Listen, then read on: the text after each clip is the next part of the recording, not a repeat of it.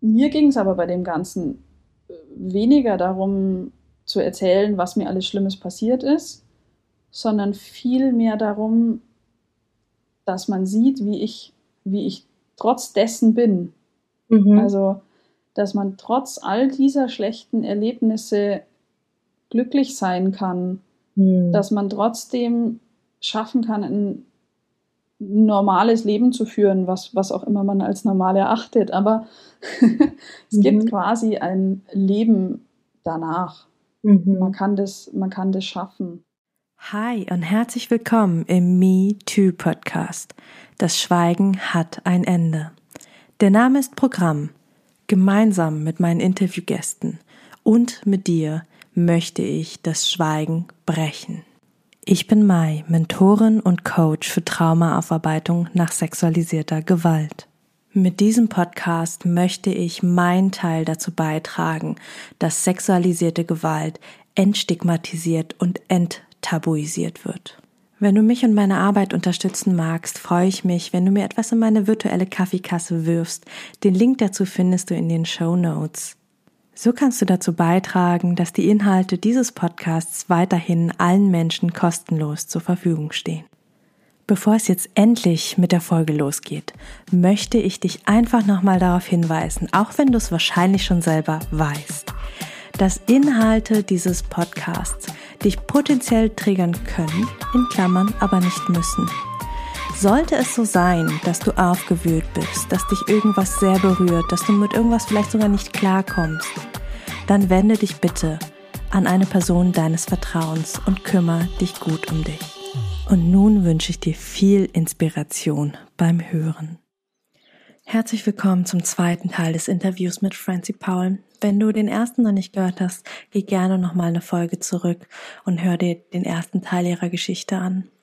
In diesem zweiten Teil sprechen wir darüber, wie es für sie war, nachdem sie nach einer alkoholreichen Nacht von zwei Männern vergewaltigt worden ist, wie die Anzeige gelaufen ist und naja, wie sie eben auch nicht gelaufen ist, wie sie fallen gelassen wurde und wie sie sich in Arbeit stürzte, wie sie auf einer Party den beiden Männern wieder begegnete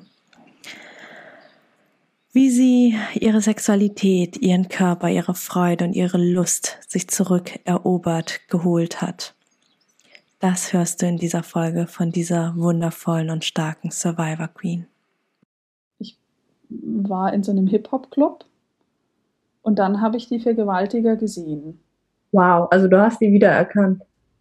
Mhm. Ja, mhm. das vergisst man nicht. Also und die haben auch so markante Tattoos, Mhm. Ähm, so der eine, der hat so eine krasse Zacke irgendwie, also das ist nur ein Teil von dem Tattoo, aber so eine Zacke am Hals und ja, das, die, dieses ganze Gesicht, das hat sich einfach eingebrannt. Ja, verständlich. Mm, ich hatte einigen Abstand zu den beiden, also ich habe die gesehen, als ich die Clubmenge fotografieren wollte. Mhm. Und dann habe ich range, rangezoomt mit meinem Objektiv. Mhm. Und dann war ich so, ja, ich war wieder in Schockstarre. Das war wie bei der Vergewaltigung. Ich stand da, es war wie, wie eine Säule. Ich habe nicht gewusst, was sollte ich jetzt tun? Mhm. Was wäre jetzt richtig? Mhm. Und dann habe ich die Polizei angerufen. Mhm. Dann habe ich mein Problem geschildert. Mhm und habe gesagt, ich weiß nicht, ob es jetzt richtig ist, dass ich euch anrufe, aber ich wollte einfach mal nachfragen. Und mhm. ja, die haben gesagt, doch, das ist richtig, das habe ich gut gemacht. Mhm. Und die sind dann tatsächlich gekommen, das war echt heftig. Die mhm. sind in den Club und haben in dem Club die zwei Vergewaltiger gesucht, haben sie verhaftet und ja, mit aufs Revier genommen. Wow. Und ähm, ja, was dann passiert ist, kann ich so ganz richtig eigentlich nicht sagen. Sie wurden wieder freigelassen.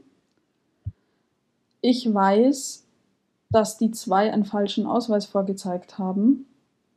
Also ich habe damals eine gewisse Nationalität genannt, weil ich, weil die in der Sprache gesprochen haben und ich habe gesagt, die zwei Vergewaltiger kommen vermutlich dort her und der Ausweis, den sie vorgezeigt haben, hatte eine andere Nationalität. Mhm. Und ähm, dann haben sie gesagt, naja, okay, also es, es, ist ja eine andere Nationalität und also sie wurden auf jeden Fall freigelassen. Okay.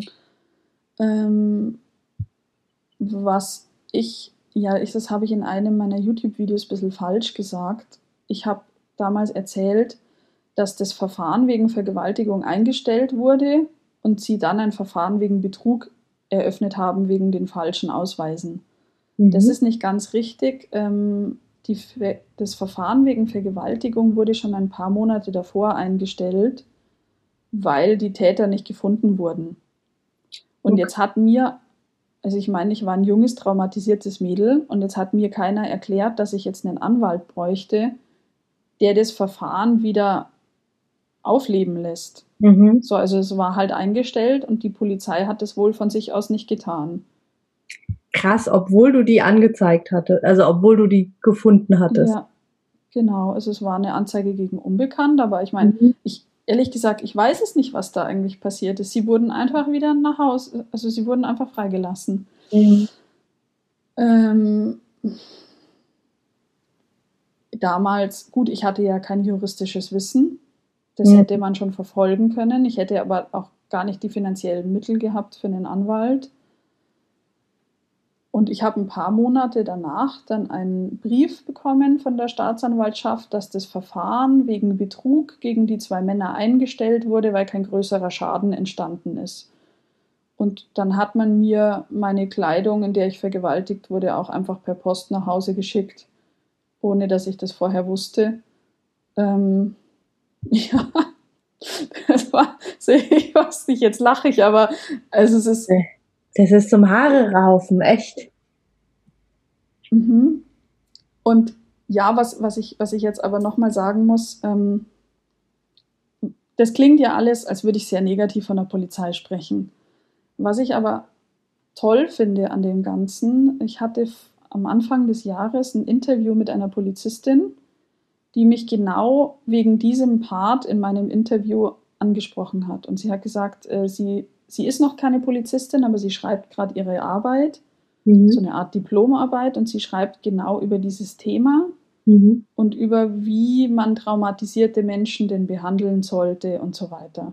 Mhm. Und ja, die hat mich dann interviewt, um das Ganze für ihre Diplomarbeit zu nutzen. Mhm. Also es, es macht macht Polizisten ja auch aufmerksam und sensibel für dieses Thema. Ja. Ähm, ja, im Nachgang war das dann so und natürlich habe ich weiterhin als Partyfotografin und Barkeeperin und sonst was gearbeitet. Und ich bin halt dann den Vergewaltigern immer wieder begegnet. Krass. Und äh, es gab so eine Situation, da bin ich gerade an dem Stehtisch gestanden und habe in meiner Kamera die Fotos angeschaut die ich gemacht habe. Und dann stand plötzlich einer der beiden neben mir, so richtig, richtig, richtig schlimm betrunken. Ähm, keine Feinmotorik mehr, wollte sich aber ein Kaugummi aufmachen. Hat es nicht geschafft, hat mich aber auch nicht erkannt in dem Moment, schaut mich an und streckt mir dann den Kaugummi hin. So, er wollte, dass ich ihm den aufmache. Und ich, hab, ich war so schockiert in dem Moment. Und dann habe ich den Kaugummi genommen und habe hab den ausgepackt, habe ihm den Kaugummi zurückgegeben, habe ihn angeschaut. Ich habe mir in dem Moment gedacht, boah, krass, du bist so ein armes Würstchen eigentlich. Mhm. Und dann habe ich gesagt, sauf nicht so viel. Und bin halt weggegangen. Also es war echt ein komischer Moment. Ich meine, so wie verhält man sich in so einem Moment? Mhm. Ich habe mir dann ein dickes Fell zugelegt. Mhm. Und ja, ich weiß nicht, so oft bin ich denen jetzt auch nicht begegnet, aber ja, es wurde irgendwann leichter. Mhm. Krass. Also ich finde es äh, super stark von dir. Und ich meine, du hast ja auch schon erzählt, du hast YouTube-Videos gedreht, du hast ähm, schon viel, viel darüber gesprochen und trotzdem ist es keine Selbstverständlichkeit, dass man so darüber erzählen kann, wie du es jetzt gerade tust, auch mit dem Reflexionsgrad, mit dem du das tust. Also da erstmal einen ganz, ganz großen Respekt an dich. Danke. Danke. Ja, dass du das so mit uns teilst. Und ähm, genau zum Polizeithema mag ich einfach noch ergänzen. Ähm, das ist ähm, leider immer noch recht oft so, aber eben nicht immer. Ne? Das, ähm, und einfach für, für alle, die gerade zuhören, sich denken, oh Gott, dann mache ich es gar nicht. Ähm, ich sage immer, lasst euch am besten gut beraten. Dafür gibt's ganz, ganz tolle Beratungsstellen, wie zum Beispiel ähm, den Weißen Ring als Opferschutzorganisation oder Hilfetelefon, sexueller Missbrauch. Ne? Es gibt Stellen, die quasi wirklich darauf spezialisiert sind, einzuberaten, was ist jetzt rechtlich möglich, was kann ich machen, was sind meine Rechten und Pflichten. Ähm, bei mir war es zum Beispiel damals so, dass ich ähm, zum Beispiel erst beim Weißen, also der Weiße Ring war bei mir damals zu Hause, weil ich mich nicht im öffentlichen Raum treffen wollte. Und äh, der hat mich beraten und hat mir halt ganz genau gesagt, wo ich hingehen muss. Ne? Es gibt auch Leute, die laufen einfach zu irgendeiner Polizeistation, wo dann gar nicht die Kripo sitzt und erzählen dann einmal ihre komplette Geschichte und werden dann mit dem Auto zur Kripo gefahren und müssen es nochmal erzählen. Ne? Also, das war ich. Ah ja, schön, genau. Genau, davon ja. habe hab ich schon einige Geschichten gehört. Ja, also allein sowas, also da allein dafür lohnt es sich, einen Beratungstermin, einen kostenlosen Beratungstermin beim mhm. Weißen Ring geben zu lassen, dass man weiß, dass man an der richtigen Stelle ist, dass man weiß, dass man es nur einmal erzählen muss. Ähm, auch äh, zu sagen, also fand ich total gut, dass du dir gewünscht hast, dass du es gerne äh, mit einer Frau machen wollen würdest. Und äh, da kann ich auch allen, die gerade zuhören, einfach nochmal dazu einladen, das mit einer Vehemenz zu fordern, zu sagen, ich kann und möchte das jetzt nicht einem Mann erzählen. Ne? Die Polizistin, die mich interviewt hat am Jahresanfang, die hat auch gesagt, dass es einem eigentlich auch zusteht. Mhm. Also sie war wirklich, sie war sehr schockiert von der Art, wie das bei mir gelaufen ist. Und sie hat gesagt, das ist eigentlich nicht der Standard.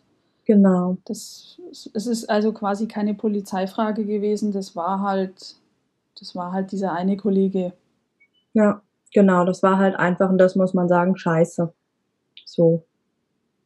Ähm, und da einfach wirklich mit einer Vehemenz sagen, so, also, ne, das möchte ich gerne ähm, und sich da nicht einschüchtern lassen. Gleichzeitig auch ähm, ein absolutes Unding, dass er das, was du gesagt hast, wiederholt hat und reingesprochen hat. Das ist leider, ähm, ich sag mal, recht altbacken. Also das ist ähm, bei anderen Verfahren natürlich recht in Ordnung, ja. Also sage ich mal, wenn ein Diebstahl war, dann macht es einfach Sinn oder andere Rechtsstreitigkeiten, dann macht es Sinn, dass der Polizist einfach nur in kurz und knapp das da reinspricht. Aber bei einer Anzeige, äh, wo es ja nachher wirklich, äh, wenn es dann zu Gericht geht, wo es dann darum geht, wie sehr stimmen die Aussagen äh, von der Anzeige mit der erneuten und der erneuten Aussage überein und dann spricht da, äh, ich sag's mal ganz platt, ein, ein weißer äh, mit 30er Mann äh, wiederholt, äh, spricht dann eine Zusammenfassung rein, das ist natürlich vollkommen Banane. Und da gibt es so viel Forschung zu. Das hat mich, ähm, als ich mich für meinen Fall und für meine Anzeige äh, darauf vorbereitet habe, hat mich das so geärgert. Also es gibt wirklich Studien, wo, wo gezeigt wird, wenn ähm, jemand anders die eigenen Worte wiedergibt, dann ähm, sinkt die Wahrscheinlichkeit, äh, dass äh, überhaupt äh, ein Gerichtsurteil, also dass es überhaupt vor Gericht geht und dann auch nochmal, dass jemand verurteilt wird, weil einfach ähm, das Wording ein anderes ist, die Emotionalität ist ein anderes. Also gerade ähm, super prägnantes Beispiel, was bei mir hängen geblieben ist aus den Studien damals, ist, ähm, wenn das Opfer hat gesagt, ich bin festgehalten worden reingesprochen wurde vom, äh, vom Polizisten, ähm, er hat mich umarmt. Und irgendwie so, meilenweiter Unterschied. Meilenweiter Unterschied. Das ja. ist also, äh, das, okay, ja, da fehlen mir die Worte bei sowas. Und ja, also das war bei meinem Polizisten ja auch so. Äh, der hatte ja sein Urteil schon gefällt mhm. über, das, über das junge, besoffene Mädel. Genau. Und der hat mir ja auch so ganz komische, ich kann das nicht mehr alles, ich habe es verdrängt, ich kann das nicht mehr alles wiedergeben, aber so komische Fragen zu meiner Sexualität gestellt, wo ich halt, mhm. ich meine, ich war Jungfrau oder dann auch nicht mehr, aber mhm. äh, was soll ich da jetzt erzählen, groß? Ja, ja kann ich Ihnen gerade noch nichts zu sagen. Ich kenne meine Sexualität noch nicht. Ups. Ganz genau, ja. Ja. Ne, und auch da wieder, ähm, mit der entsprechenden Information von Weißem Ring oder von anderen Organisationen ähm, kann man einfach ganz, ganz viel in, in dieser Anfangsphase, sage ich mal, des juristischen Weges ganz viel machen. Genauso auch, dass die, ähm, das wusste ich früher auch nicht. Ich habe ja auch jahrelang mit mir gehadert, ob ich anzeige oder nicht. Und ich dachte immer, ja, ich habe ja eh kein Geld, ich habe ja eh kein Geld. Ja? Und im mhm. Nachhinein weiß ich mittlerweile, dass es einfach Gelder vom Staat dafür gibt. Also AnwältInnen können ähm, einfach Anträge ausfüllen, dass sie, ähm, dass sie quasi vom Staat bezahlt werden. Und äh, dann irgendwie so die Sorge, ich sag mal, so eine so eine diffuse Sorge aus der Mitte der Gesellschaft, ja, aber wenn, wenn ich den Prozess verliere, muss ich ja trotzdem den Anwalt oder die Anwälte bezahlen. Das ist auch nicht wahr. Und genau deswegen gibt's ja diese Gelder, ja, weil der Staat sagt, mhm. wir sehen, hier ist ein riesengroßes Defizit, wir sehen, da funktioniert was bei uns nicht. Ähm, und äh, wir zahlen zumindest den Anwalt, die Anwältin, dass zumindest der Rechtsweg gegangen werden kann, egal wie er am Ende ausgeht. Na, also ja.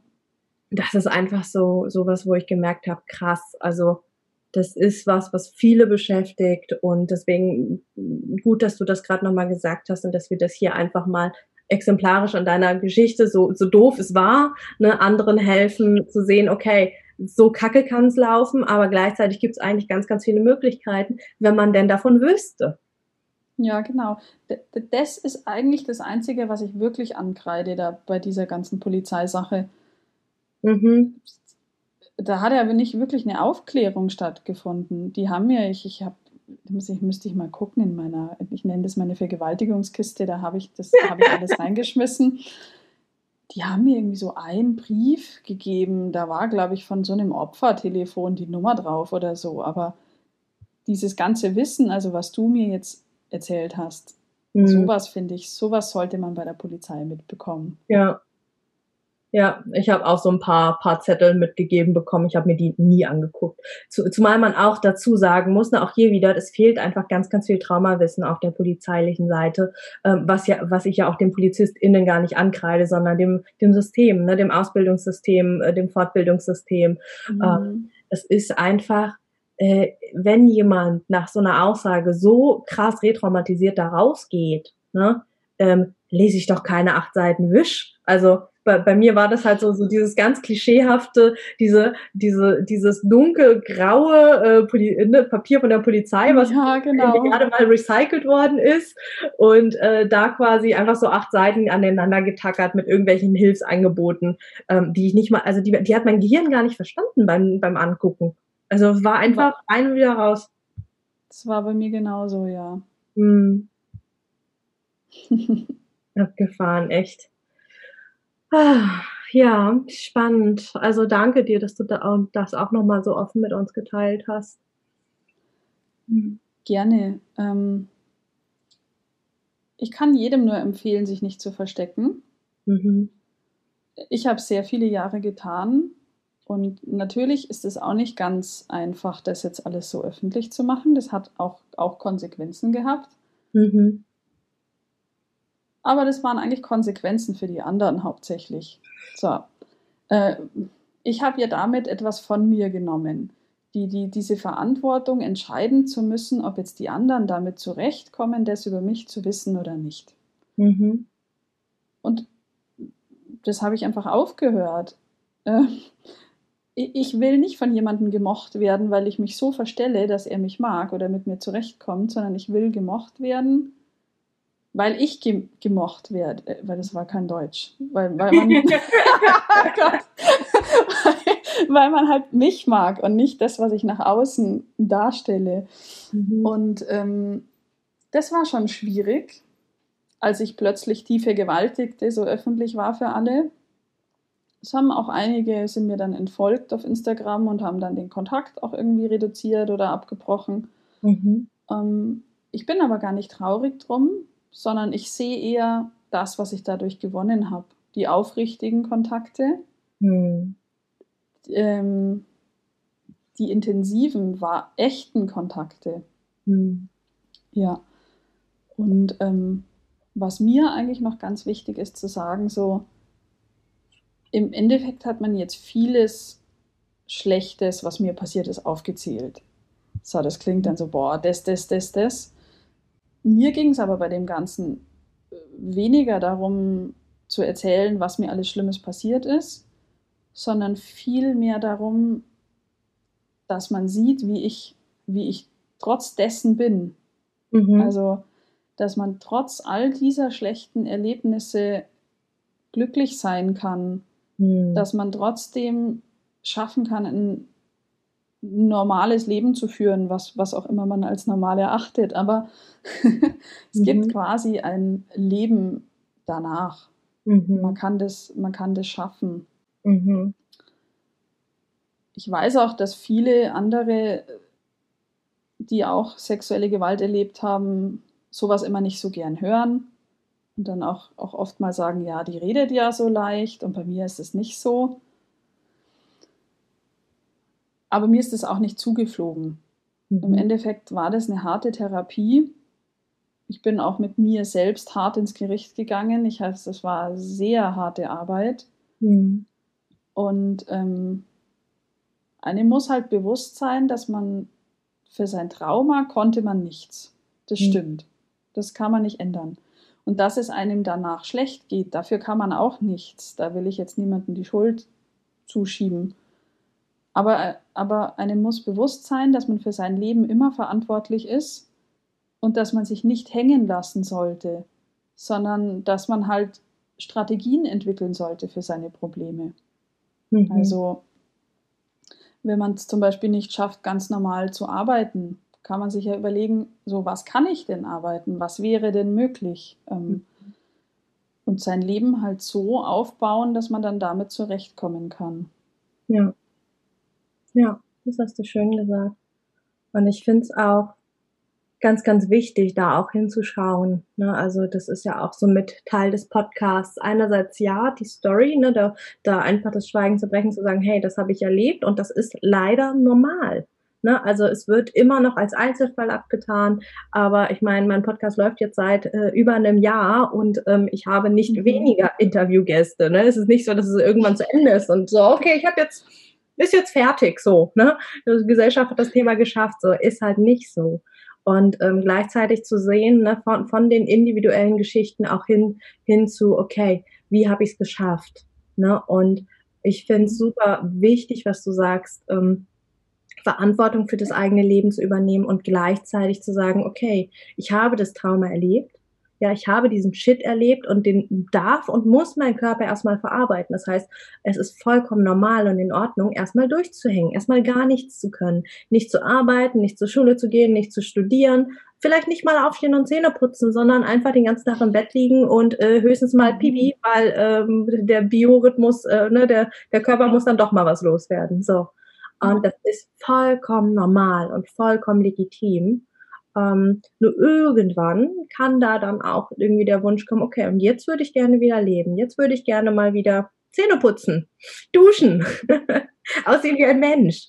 Ja, ja. und ähm, da, wenn man merkt, dass man da an der Stelle ist, ähm, zu schauen, okay, was kann ich tun, wo kann ich hin, was, äh, wie kann ich mir mein Leben Stück für Stück zurückholen und das finde ich total stark und das finde ich super spannend.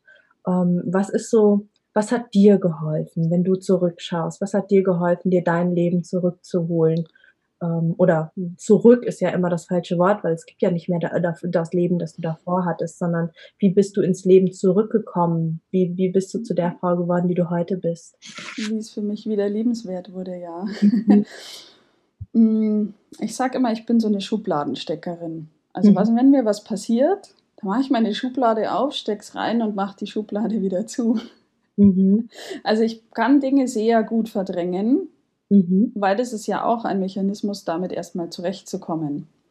Und ich kann die Dinge dann auch wieder rausholen und sehr gut verarbeiten und reflektieren. Aber nach der Vergewaltigung war das so, dass ich es nur weggesteckt habe. Und ja, es gab dann Momente, wenn ich mal ein bisschen Alkohol zum Beispiel getrunken habe. Also dafür musste ich jetzt nicht super betrunken sein, aber ich, dass, dass ich lockerer geworden bin. Dann ist irgendwie die Schublade aufgegangen und dann kam da plötzlich was raus und ich konnte damit nicht umgehen. Mhm. dann gab es mal so eine Situation, das war aus dem Affekt, ähm, das war nicht lange durchdacht, aber ich habe mir gedacht, boah, nee, ich will jetzt sterben, ich will, ich will nicht mehr leben jetzt. Und dann habe ich mir gedacht, ja, mein Gott, dann legst dich halt mal auf die Straße. Es klingt jetzt lustig, so ist es nicht gemeint, aber ähm, ich habe mir gedacht, mein Gott, dann legst du dich halt mal auf die Straße, vielleicht fährt ja jemand über dich drüber. Ähm, Im Endeffekt sind die Autos nur hupend um mich außen rumgelaufen, äh, gefahren. Ähm, ja, deswegen lache ich auch. Jetzt im Nachhinein war es irgendwie dumm, was ich da getan habe. Ähm, es war damals eine Freundin dabei, die war sehr verzweifelt, die hat mich immer von der Straße gezogen und ich hab, bin immer wieder draufgelaufen und irgendwann kam dann ein junger Mann, der hat mich einfach aufgehoben von der Straße und hat mich weggetragen, damit mhm. ich dann, damit meine Freundin halt nicht mehr so viele Sorgen hat. Mhm. Ähm, ja, als ich dann wieder klar bei Sinnen war und mir eigentlich bewusst war, was ich da getan habe, war für mich so dieser Punkt, wo ich gesagt habe, okay, leben oder sterben. Es gibt nur diese zwei Möglichkeiten, aber das, was ich jetzt mein Leben genannt habe, nach der Vergewaltigung, so, so möchte ich das nicht mehr. Mhm. Und ja, ich habe mich dann fürs Leben und fürs Glücklichsein entschieden. Mhm. Und natürlich entscheidet man sowas nicht einfach so, mhm. aber durch diese Entscheidung habe ich mir natürlich auch wieder mehr Mühe gegeben mhm. mein, mein Leben zu ordnen. Also nicht vor mich hin zu vegetieren, vielleicht mal vor 18 Uhr aufzustehen und vielleicht auch mal was zu essen oder zu trinken, so. Mhm. Erstmal so diese normalen Dinge, die halt für ein normales Leben wichtig sind. Mhm. Und ja, für mich ganz entscheidend war auch das Beschäftigen mit der Sexualität. Mhm. So durch durch den Kindesmissbrauch und durch die Vergewaltigung, ja, ich hatte ja nur negative Erfahrungen gemacht. Und ähm, ja, ich habe ich, ich hab überlegt, so wie, wie mache ich denn das jetzt? Wie komme ich halt damit klar? Und dann, dann habe ich gedacht, okay, ich versuche jetzt mal mich selbst zu befriedigen. Aber mich selber anfassen, finde ich boah, nee, das fand, das fand ich total widerlich. Also ich wollte mit diesem Teil meines Körpers einfach nichts zu tun haben. Mhm. Ähm, mir war aber klar, dass ich das muss, weil sonst kann ich nicht leben. Mhm. Und dann habe ich mir ein Sexspielzeug gekauft, dachte ich mir, okay, da muss ich es ja nicht anlangen, so dann kannst du es ja mal so probieren. Mhm. Und es war unglaublich widerlich für mich. Also mhm. ich war selbst von mir angewidert. Und ich wollte das zwar tun, aber ich wollte dabei auch nichts fühlen. Also habe ich dabei fern, ferngesehen. Also keine sexy Clips oder so, sondern ich habe mir irgend so ein, ich nenne das immer Assi-TV, so, hm. ich weiß nicht, so Barbara Salisch, also so ganz furchtbares Zeug habe ich mir dabei angeschaut und habe hm. halt dann versucht, das nicht zu spüren, was ich da unten mache, weil mhm.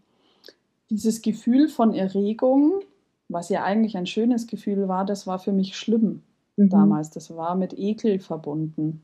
Ja, und naja, dann habe ich mich halt so lang selbst befriedigt, bis ich das irgendwie gut fand, dieses Gefühl.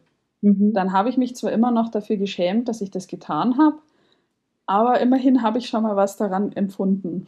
Mhm. Und ähm, ja, dann ich hatte auch keinen normalen Bezug zu Männern nach der Vergewaltigung. Also, so wenn sich die Gelegenheit ergeben hat, ja, dann hatte ich halt einen One-Night-Stand, aber so was ich da jetzt gut gefunden hätte oder nicht, da hatte ich keine Ahnung. Mhm. Es, es, es, lief halt, ich habe halt machen lassen, so. Und der wichtigste Punkt für mich bei meiner Befreiung als bei meiner sexuellen Befreiung und bei meiner Befreiung als Frau war eigentlich festzustellen, was ich mag und was ich nicht mag. Mhm. Sondern wenn du keine Erfahrung hast, ist ja sehr schwer zu sagen, was du magst. Mhm. Aber ich wusste immerhin, was ich nicht mag. Und dann ja. habe ich eine Liste gemacht. Und dann habe ich das aufgeschrieben. So, das mag ich nicht, das mag ich auf gar keinen Fall. Das kann ich mir vorstellen, wenn dies und jenes. Mhm. Und ähm, ja, so hat sich das dann entwickelt. Und ähm, mittlerweile liebe ich Sex. Ich habe da überhaupt keine Probleme da oder keine Berührungspunkte. Es ist echt so was Schönes. Ähm, ja, Mai, was soll ich da noch sagen? Ist ein bisschen unangenehm eigentlich schon. Ich weiß ja nicht, wie viele Zuhörerinnen und Zuhörer du hast, aber ja. Ja, das ist schön. Also ich finde es richtig, richtig schön, dass du da, also dass du uns da so offen mitnimmst auf den Weg von ähm, ich finde das da unten, ja, also nicht mal ein Namen, ne, ich finde das da unten eklig. Ich meine, das ist ja Teil unseres Körpers, das ist genau genommen sogar unsere Körpermitte. Ne? Ähm, und von, von da, äh, von da äh, mit äh, Barbara Salisch anschauen. also, ich muss dann nochmal erwähnen, Barbara Salisch hat nicht zur Erregung geführt bei mir. ja, es, es kann auch Richter Alexander Holz sein, ist auch okay.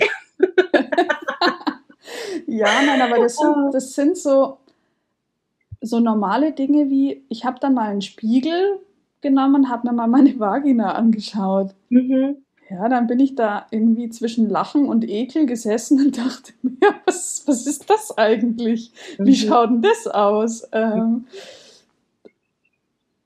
aber ich meine, für Männer ist das so normal.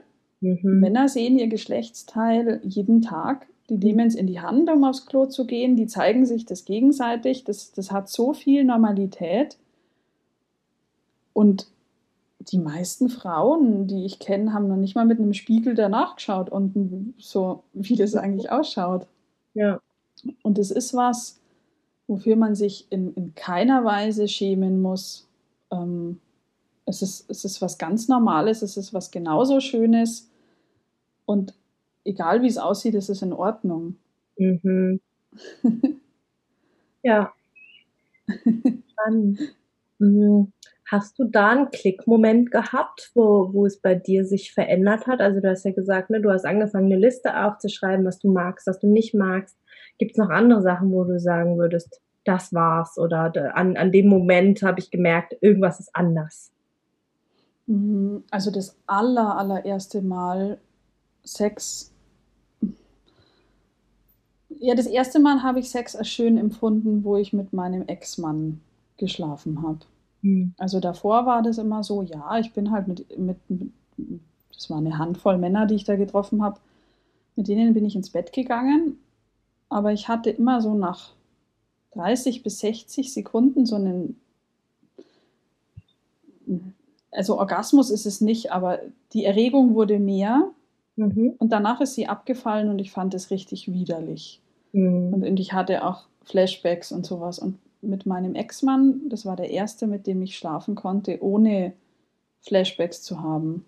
Und, und das war ja mit, mit Liebe und ganz anders. Mhm. Und da habe ich das schon als schön empfunden. Mhm. Aber mein, wir waren fast acht Jahre zusammen. Mhm. Ja, so, so Sex in der Ehe kann schon auch sehr festgefahren sein und sehr einseitig. Ähm, so richtig gut ist es erst nach meiner Trennung geworden. Mhm. Also ich, ich, ich fand es davor schon schön, mhm. was wir gemacht haben, aber so ganz richtig das Wissen, was tönt mich richtig an und was nicht, habe ich erst danach gelernt. Mhm. Und das war aber auch durch ja, verschiedene sexuelle Kontakte und verschiedene Erfahrungen. Mhm. Halt mal, mal was ausprobieren, mal offen sein für Dinge. Also ich habe da erst diese Liste dann, wenn ich mich mit jemandem treffen wollte, diese Liste dem Mann geschickt, dass mhm. er die lesen kann. Und das, das Ding ist, wenn du schon ein Trauma erlebt hast, das kann ja immer wieder passieren, dass du dich retraumatisierst durch mhm. solche Dinge. Und ich wollte das vermeiden. Und so habe ich die Männer vorher immer gefragt, was denn so denen ihre sexuellen Vorlieben sind. Mhm. Und wenn da, irgend, wenn da irgendwas kam, wo ich wusste, boah, das geht für mich gar nicht, dann habe ich den Mann auch nicht getroffen. Mhm. Wenn ich aber gesagt habe, okay, das, was er mir erzählt, das klingt gut, mhm. dann habe ich ihm meine Liste geschickt. Und es klingt echt komisch, aber ich muss echt sagen, seit ich das so mache, habe ich ein so fantastisches Sexleben. Ähm, und ich finde es so heftig, dass das so ungewöhnlich ist, das so zu besprechen. Mhm. Weil Sex ist so vielfältig. Mhm. Und die meisten Leute gehen miteinander ins Bett und dann entwickelt sich halt was. Und es hat vielleicht jeder irgendwelche Wünsche und traut sich aber gar nicht darüber zu sprechen, weil das mit Scham besetzt ist. Mhm. Und all diese Dinge, die habe ich dadurch ausgeräumt. Mhm. So, also mein Gegenüber weiß vorher genau, oh, okay, so nett, was sie da so mag oder was sie nicht mag und, und, und weiß einfach darum. Mhm. Und ähm, ja, das ist aber jetzt auch keine feste Liste so. Die hat sich natürlich dann auch verändert. Ich habe dann mal Dinge ausprobiert und habe festgestellt, oh, das ist auch ganz nett. Kann mhm. man auch mal machen. ja, und so bin ich immer freier geworden. Hm. Das ist schön. Also das ist richtig, richtig schön. Und stark von dir, dass du da auf die Idee gekommen bist, oh, mache ich mal eine Liste, mal gucken. Und ähm, sehr, sehr selbstbestimmt. Ne? Im Prinzip ist das ja Grenzen setzen. Also man sagt ja, Trauma ist immer eine Grenzverletzung, eine Grenzüberschreitung, ähm, die man eben danach verarbeiten, prozessieren kann, darf, muss. Und ähm, du hast quasi, bevor überhaupt das erste Treffen stattfindet, hast du deine Zäune ganz klar gesetzt und gesagt, na ja, hier könnte ein kleines Türchen sein, da können wir drüber reden. Ja, aber das und das sind die Grenzen, bis dahin geht's. Ähm, und das ist super gut. Also ich muss echt sagen, je, ich kann es nur empfehlen, jeder, der irgendein sexuelles Trauma erlebt hat, hat mhm. Sollte das tun. Also man muss ja diese Liste nicht so wie ich jetzt rumschicken, das ist ein bisschen krass, aber also, ähm, jeder hat ja auch eine andere Sexualität, so von der Quantität her. Mhm. Aber für mich war es einfach ein Weg der Aufarbeitung. Total. Total gut. Also ich finde es sehr cool. Und ähm, auch, auch das Thema, was du vorhin gesagt hast, dass ähm, viele noch nicht mal einen Spiegel in die Hand genommen haben, sich selber angeschaut haben. Ne? Das ist einfach, wir haben halt nicht den Luxus, dass unsere Genitalien nach außen gehen. Wir müssen halt einfach mal reinschauen. So, also da müssen wir halt mal einen Spiegel zu nehmen. Und das ist was, was ich äh, in meinen Frauengruppen zum Beispiel oft mache. Ne? Also gerade wenn es dann ans mhm. Eingemachte geht, an das Thema Sexualität, dass es dann eben auch darum geht, okay, jetzt machen wir mal eine Runde Uni-Gazing, so als Hausaufgabe. Ne? Das müssen wir jetzt nicht voreinander machen. Das darf man schon alleine im eigenen Raum, meistens irgendwie gemütlich auf dem eigenen Sofa oder im eigenen Bett machen, Tür zu und dann einfach mal fünf bis zehn Minuten sich selber anschauen. Fünf bis zehn Minuten einfach mal ganz wertfrei hinschauen. Was sehe ich da eigentlich? Was ist da eigentlich? Und welche Gefühle kommen da bei mhm. mir hoch? Was ich auch so interessant fand, also man selbst, also ich finde da diesen Unterschied zwischen Männern und Frauen, also man kann es nicht verallgemeinern, aber so wie ich es erlebt habe, finde ich den Unterschied zwischen Männern und Frauen heftig. Hm. Ich weiß noch, wenn ich mit, ich bin mit meinem Ex-Mann mal eine Zeit lang zusammen ins Fitnessstudio gegangen. Und äh, naja, wenn wir dann danach, da, danach nackt vorm Spiegel standen nach dem Duschen, so, ich habe mir überall in mein Fett gekniffen, wo halt noch was war, wo ich gesagt habe, boah, nee, du, wie schaust denn du aus? Er mhm. hat sich hingestellt, also wirklich eigentlich ein Kugelbauch und so, aber Bizeps angespannt, hat sich angeschaut, gelächelt und hat gesagt, passt. ja. und ähm, das finde ich total nett im Nachhinein eigentlich. Mhm. Das ist auch eine interessante Erfahrung, die ich gemacht habe mit Männern. Ähm, ich selbst war immer sehr kritisch mit meinem Körper. Mhm. Und ähm, so, ich hätte dir sofort aufzählen können, was mir alles nicht gefällt. Mhm. Aber das, was mir gefällt, war eher schwierig. Mhm. Und durch meine Kontakte mit den Männern habe ich plötzlich ein ganz anderes Bild auf meinen Körper bekommen. Mhm. Und zwar nicht, weil ich sehr viel männliche Bestätigung bekommen habe. Klar, das, natürlich tut mir das auch gut, wenn ich, wenn ich weiß, ich kann jeden haben, den ich will oder so. Aber mhm. mh, mm, Normalität ist da irgendwie in mein Leben gekommen. Mhm. So, das, das, da fängt es ja an mit so Dingen wie Asymmetrie bei den Brüsten oder wenn man sich die Su-Werbung anschaut, dann sind es meistens Damen mit schönen gemachten Brüsten, die eine perfekte Kugelform hat. Mhm. So, und wenn man sich jetzt selbst mal nach vorne beugt und die Brust hängt irgendwie ein bisschen runter, dann habe ich das früher als unangenehm empfunden. Mhm. Und die Männer haben mir da ein ganz anderes Bild von meinem Körper vermittelt. was ich selbst dann irgendwann auch so annehmen und akzeptieren konnte.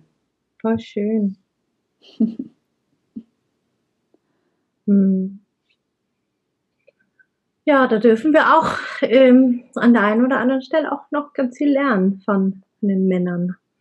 Na, da dürfen wir auch einfach mal lernen, ja, ist okay. So, ich sehe aus, wie ich aussehe und äh, guck mal, ich habe ja auch, also auch wenn da irgendwie Speck und Kugelbauch dran ist, guck mal, mein Arm ist schön oder oh, ich mag meine Nase oder ne, ich mag meine Finger. Mhm. Auch immer eine ganz schöne Übung. Das macht die ähm, äh, die Kati Wohlrab in ihrem Podcast äh, Trauma oder Träumer weiter, äh, dass sie quasi am Anfang des Podcasts ähm, fragt, welche drei Dinge magst du an dir? Ne? Mhm. Und das finde ich so schön, da einfach mal einen Perspektivwechsel reinzubekommen. Das war eine ganz wichtige Aufgabe in meiner Therapie bei der Essstörung. Mhm. Ich habe ein Blatt nehmen müssen und musste auf, auf zwei Seiten ein, ein Strichmännchen malen. Und auf eine Seite sollte ich, ich weiß nicht, ob es 20 Dinge waren, ich glaube, aber ich musste auf jeden Fall Dinge aufschreiben, die ich an meinem Charakter mag mm. und. Dinge, die ich an meinem Aussehen mag. Und ähm, naja, also an meinem Charakter, da fiel mir viel gleich viel ein. So, dass ich höflich bin, hilfsbereit, dass ich nett bin, so, so, ja, das ist, da gehört mhm. irgendwie nicht viel dazu, das zu schreiben. Mhm. Äh, und bei dem, was ich optisch schön fand, habe ich dann, glaube ich, geschrieben, mein rechter Zeigefinger und meine rechte Brust und mein Lächeln. So, mhm. also, da war es ein bisschen mager. Mhm. Aber diese Übung war sehr gut. Mhm. Und ähm, was ich noch zu dem mit den Männern gerade sagen wollte, meine wichtigste Erkenntnis eigentlich aus den Kontakten mit den Männern ist, dass Männer nicht auf einen Top-Körper stehen. Also man muss nicht aussehen wie ein Topmodel, hm. sondern Männer genießen es unglaublich, wenn die Frau sich in ihrem Körper wohlfühlt. Hm. Also wenn sich die Frau wohl und gut fühlt und das ausstrahlt, dann finden die Männer das sexy. Also so klar, man kann nicht für alle Männer sprechen, mhm. aber ähm, das fand ich eine schöne Sache, die ich da gelernt habe. Hm. Das ist ein schönes Learning. ja, jetzt quatschen wir auch schon ziemlich lange. Ich würd, ja, wie lange denn eigentlich? Oh ja. Deswegen würde ich langsam. Oh ja, jetzt versagt mir auch meine Stimme schon. Ähm, jetzt würde ich gerne Richtung Ende gehen und von dir noch erfahren, was möchtest du unseren Zuhörern und Zuhörerinnen noch mitgeben? Was ist so, was wo du sagst, das sollte jeder, jede mitnehmen aus dem, was wir heute gesprochen haben, aus dem, was er sie gehört hat bei uns? Hm, ich habe ja dazwischen drin schon so ein paar Sachen gesagt. Mhm. Ich finde, das Wichtigste ist, das Leben ist schön. Also mhm. ich, ich, ich finde, mehr muss man da nicht sagen. Das Leben ist schön, es kann wunderschön sein mhm. und man sollte es so gut es geht zulassen. Mhm. Das ist ein schönes Learning.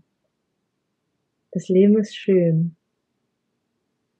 Und was jetzt schön ist, ist ja immer nur die Frage, was einem wichtig ist. Mhm.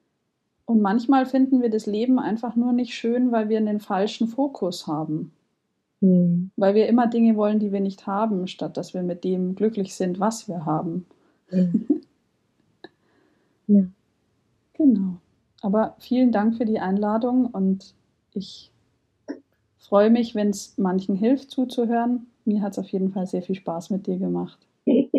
Sicherlich hilft es ganz, ganz vielen. Danke dir für deine Offenheit, danke für deine Zeit, fürs Dasein. Und ja, wir werden auf jeden Fall auch in die Show Notes noch einen Link zu deinem, zu deinem YouTube-Kanal setzen. Also wer dann Dankeschön. Gerne. Wer dann mehr von der Francie sehen und hören mag, kann da mal rüber hüpfen und schauen. Genau, das ähm, würde ich gerne noch kurz sagen. Ich mache Videos zu allen möglichen Themen, aber auch viel zur Sexualität. Und im Endeffekt beantworte ich auch Fragen. Also man kann mir auf Instagram Fragen stellen und ich mache dann dazu anonym ein Video. Cool. Sehr cool. dann, wenn ihr Fragen an die Francie habt oder äh, einfach mal bei ihrem YouTube reinschaut, vielleicht gibt's da ja schon Videos mit der Antwort zu euren Fragen. Schaut total gerne mal vorbei und ich wünsche noch einen wunderschönen Tag, Francie, und allen, die zuhören, euch auch noch eine gute Zeit. Ich hoffe, ihr habt ganz viel mit rausnehmen können und wir hören uns einfach beim nächsten Mal wieder. Ciao. Danke. Tschüss. Wow, das war das Doppelinterview mit Survivor Queen Francie Paul. Wenn du mehr über sie erfahren magst, schau total gern mal in den Show Notes vorbei. Da habe ich ihre Accounts verlinkt. Schau auf ihrem YouTube-Channel vorbei, auf ihrem Instagram-Account, lass ihr ein Follow da. Wenn du ihr was mitteilen magst, freut sie sich auch sehr, wenn du dich bei ihr meldest. Ich danke dir an dieser Stelle fürs Zuhören, fürs Dabeisein und bis ganz bald. So, damit sind wir am Ende dieser Folge angelangt. Wenn dir der Podcast gefallen hat, freue ich mich, wenn du mir etwas in meine virtuelle Kaffeekasse wirfst. Die findest du in den berühmten Show Notes. Dort lohnt es sich aber auch ganz unabhängig von meiner Kaffeekasse reinzuschauen. Denn da findest du den Link zum kostenlosen Download meines E-Books, das Trauma Kit. Trauma verstehen und Flashbacks endlich in den Griff bekommen inklusive Notfallübung und alles in leicht verständlicher, traumasensitiver Sprache. Außerdem findest du dort auch Infos zu meinen Online-Kursen, wann mein nächstes Gruppenprogramm startet und wie du mit mir im 1 zu 1 arbeiten kannst, wenn du das denn möchtest. Und nun wünsche ich dir von Herzen alles Liebe. Wir hören uns in der nächsten Folge wieder. Alle zwei Wochen montags erscheint hier eine neue Podcast-Folge. Und vergiss bis dahin nicht, du bist nicht alleine.